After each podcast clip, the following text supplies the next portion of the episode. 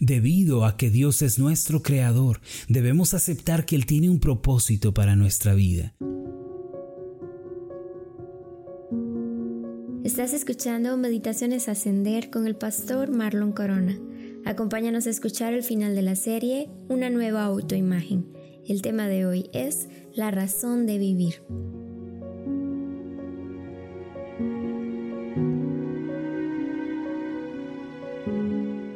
¿Cuál es el propósito de la vida? Quizá esta es una de las preguntas más antiguas que el hombre se ha hecho. Muchos filósofos y pensadores dedicaron su vida entera a encontrar una respuesta satisfactoria para esta pregunta. Algunos concluyeron que la vida no tiene significado. Otros determinaron que el propósito de la vida era el placer y la lujuria. A este pensamiento se le llamó hedonismo. Otros más definieron la vida como un accidente cósmico. Sin embargo, para nosotros los cristianos, ¿cuál es el propósito de la vida? La Biblia nos enseña claramente que el origen de nuestra vida es Dios. Si aceptamos esta verdad en nuestro corazón, podremos entender el significado de la vida y podremos descubrir el propósito de la misma. El Salmo 139, versículo 13, dice de esta forma, porque tú formaste mis entrañas, tú me hiciste en el vientre de mi madre. Por otro lado, el justo Job declaró, el Espíritu de Dios me hizo y el soplo del Omnipotente me dio vida. Esto significa que Dios es el autor de la vida. Cuando comprendemos esta verdad y la aceptamos en nuestro corazón, podemos declarar que nuestra vida tiene un propósito. Esto se debe a que Dios, quien es sabio y omnisciente, nunca hace nada sin sentido o sin significado, y fue Él quien nos diseñó a cada uno de nosotros con una razón de ser. En una época de la historia, algunas personas intentaron comprender la existencia del hombre excluyendo el concepto de Dios. Me refiero a los filósofos existencialistas. La conclusión a la que llegaron fue que el hombre era un ser desesperanzado y miserable, pues no había una razón para su vida. El filósofo dinamarqués Kierkegaard dijo, la tragedia más terrible es que el hombre nunca podrá tener identidad porque su vida no tiene ningún sentido. Viene de la nada y hacia la nada se dirige. Además, tiene dentro de sí una bomba de tiempo que es la muerte y es incapaz de resolver ese problema. El hombre, cuando no reconoce a Dios, verdaderamente es un ser que no tiene esperanza alguna. Por eso, el salmista nos exhorta a adoptar una postura diferente en la vida. En el Salmo 100, versículo 3 nos dice, Reconoced que Jehová es Dios, Él nos hizo y no nosotros a nosotros mismos, pueblos suyos somos y ovejas de su prado. Esta es una exhortación a nunca concebir la vida sin la soberanía y la autoridad creativa de Dios. Quienes lo hacen caerán en el pozo de la desesperanza. Debido a que Dios es nuestro creador, debemos aceptar que Él tiene un propósito para nuestra vida. De hecho, la Biblia nos enseña que al creer en Cristo, Dios nos ha destinado con un propósito muy específico. Efesios capítulo 2 versículo 10 dice así, porque somos hechura suya, creados en Cristo Jesús para buenas obras, las cuales Dios preparó de antemano para que anduviésemos en ellas. Esto significa que la vida de aquellos que han creído en Cristo no es una vida sin significado, sino que se trata de una vida que tiene propósito y destino. Cada uno de nosotros debe aferrarse al propósito que Dios ha trazado para su vida y debe vivir cada día de su vida delante de Dios, llevando a cabo la misión y el sueño que Él haya sembrado en su corazón. La Biblia nos declara tres propósitos principales en nuestra vida ahora que estamos en Cristo. En primer lugar, el propósito de nuestra existencia es glorificar a Dios a través de una vida limpia y santa. El apóstol Pedro dijo, como aquel que os llamó es santo, sed también vosotros santos en toda vuestra manera de vivir. Esto se encuentra en 1 de Pedro 1, versículo 15. Aquí la palabra llamado significa invitado a o escogido para. Dios nos ha llamado a vivir vidas que reflejen su gloria en esta tierra.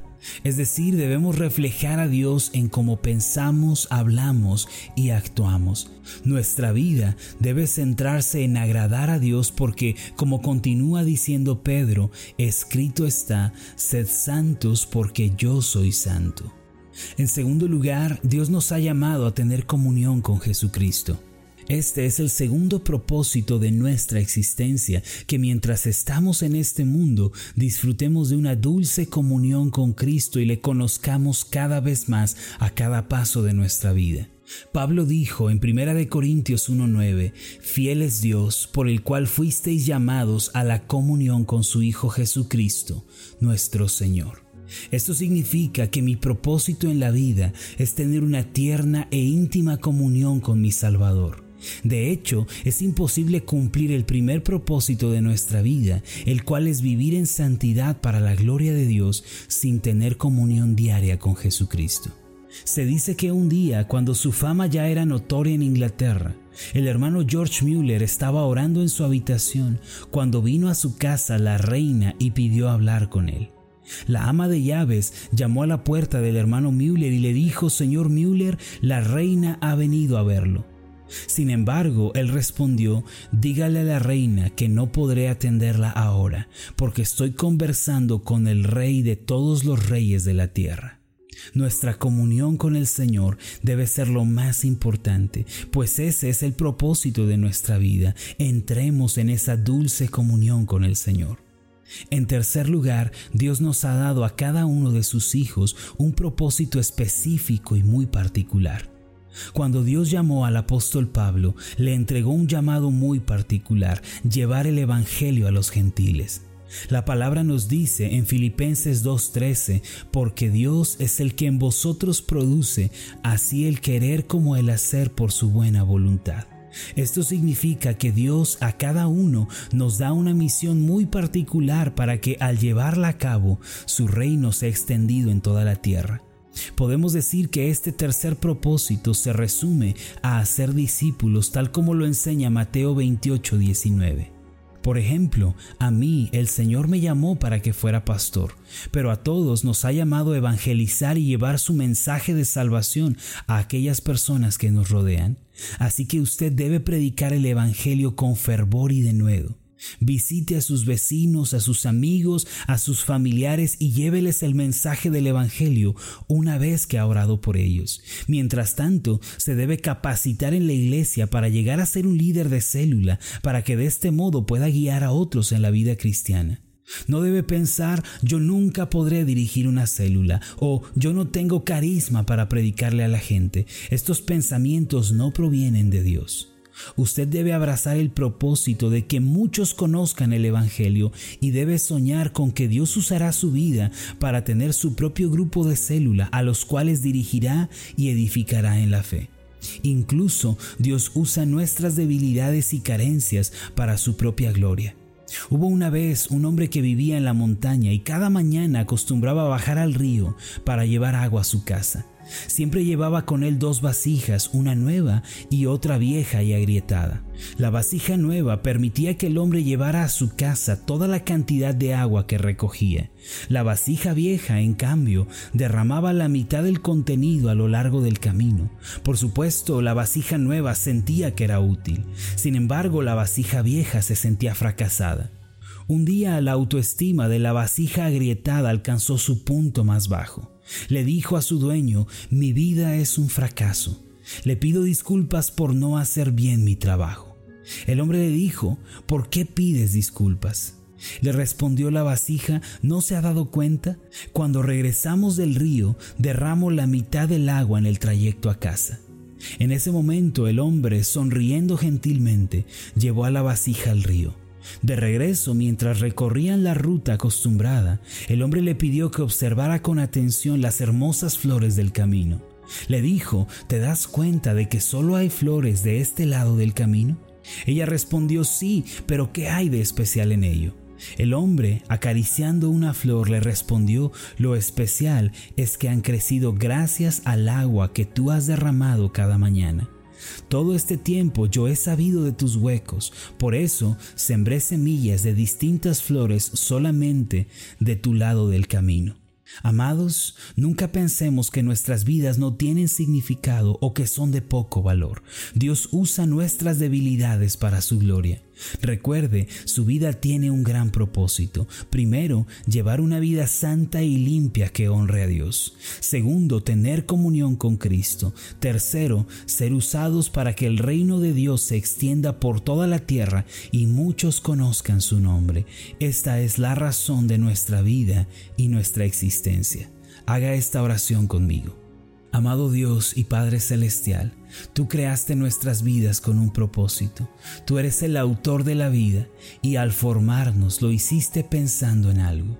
Queremos pedirte que nos ayudes a vivir con propósito en esta tierra. Primero, llevando una vida santa que te glorifique a ti. En segundo lugar, teniendo comunión con Jesucristo y conociéndole cada vez más. Y por último, llevando el mensaje del Evangelio a cada persona que nos rodea, ayúdanos a predicar con fervor y denuedo a nuestros amigos, vecinos, familiares. Ayúdanos a cumplir este propósito. Te lo pedimos en el nombre de Jesús. Amén y amén. Antes de finalizar, haga esta declaración de fe conmigo. Repita después de mí. Dios es mi creador y Él me ha hecho con un propósito de vida. Ser santo, conocer a Jesucristo y predicar el mensaje del Evangelio. Amén. Hola, ¿qué tal? Mi nombre es Marlon Corona, soy el pastor de la iglesia Ascender en la ciudad de Zapopan, Jalisco, en México. Te agradezco mucho por habernos seguido con esta meditación. Quiero que sepas que estoy orando para que seas prosperado en todas las cosas y que tengas salud, así como prospera tu alma. ¿Podrías ayudarnos orando por este ministerio? Si las meditaciones han sido de bendición para tu vida, ora por nosotros. Pregúntale al Señor cómo puede ser de bendición para este ministerio, para que la palabra de Dios siga llegando a muchísimas más personas. Que Dios te bendiga. Hasta la próxima.